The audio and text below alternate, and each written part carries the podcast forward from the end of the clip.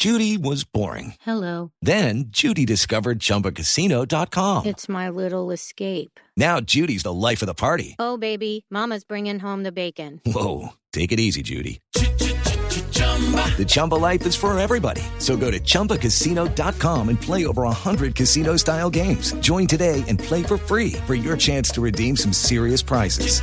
chumba ChumbaCasino.com. No purchase necessary. Void where prohibited by law. 18 plus terms and conditions apply. See website for details. Felipe Zuleta es periodista. Está en Mañanas Blue.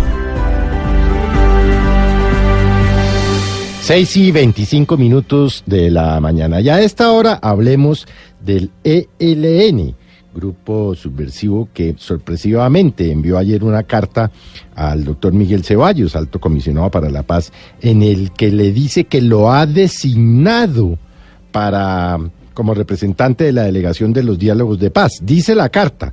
El Comando Central también nombra al comandante Nicolás Rodríguez Bautista y por supuesto, pues hubo una reacción inmediata del doctor Miguel Ceballos, el comisionado para la paz, quien uh, ha dicho, primero, que los diálogos están estancados, segundo, que él tiene una orden de captura vigente, y tercero, que el único que el, que el ELN, claro, puede nombrar su representante, dice el comisionado para la paz, pero que el único que mm, decide si continúan o no los diálogos, pues es el eh, presidente de la República.